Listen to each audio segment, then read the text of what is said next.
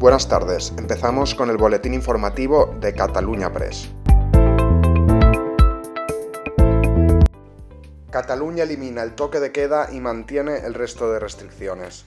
Cataluña prorrogará esta semana el grueso de las medidas restrictivas para el control de la pandemia, a excepción del toque de queda, que decaerá la madrugada del jueves al viernes tras cuatro semanas de vigencia.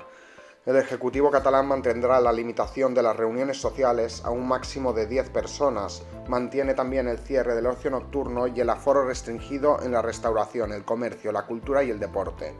La portavoz del Gobierno, Patricia Playa, lo ha explicado este martes en una rueda de prensa después del Consejo Ejecutivo. El Pleno del Parlamento Europeo ha elegido este martes a la conservadora maltesa Roberta Betzola como nueva presidenta de la institución. Lo ha hecho para lo que resta de legislatura, dos años y medio, después de que el Partido Popular Europeo lograra el apoyo para su candidata de los socialistas y demócratas y de los liberales europeos. Ministra de Transportes, Movilidad y Agenda Urbana Raquel Sánchez ha señalado a Unidas Podemos que no se ha utilizado ni un día más de los imprescindibles con la ley de vivienda. Además, ha afirmado que le gustaría aprobarla tal y como está ahora, porque es garantista tras el informe del Consejo General del Poder Judicial del que ha subrayado es perceptivo pero no vinculante.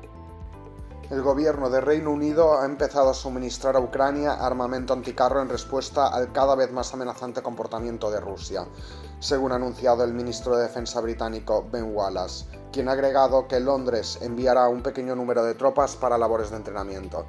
Hemos tomado la decisión de entregar a Ucrania sistemas defensivos contra carros de combate, ha dicho Wallace ante la Cámara de los Comunes, Además, el ministro ha insistido en que las armas serán defensivas, si bien Moscú ha denunciado también en varias ocasiones la venta de armamento moderno a Kiev. En este sentido, el ministro británico ha resaltado que este apoyo es para unas capacidades de corto alcance y claramente defensivas, ha dicho. No son armas estratégicas y no suponen amenaza alguna para Rusia, son para un uso en defensa propia, ha incidido el ministro.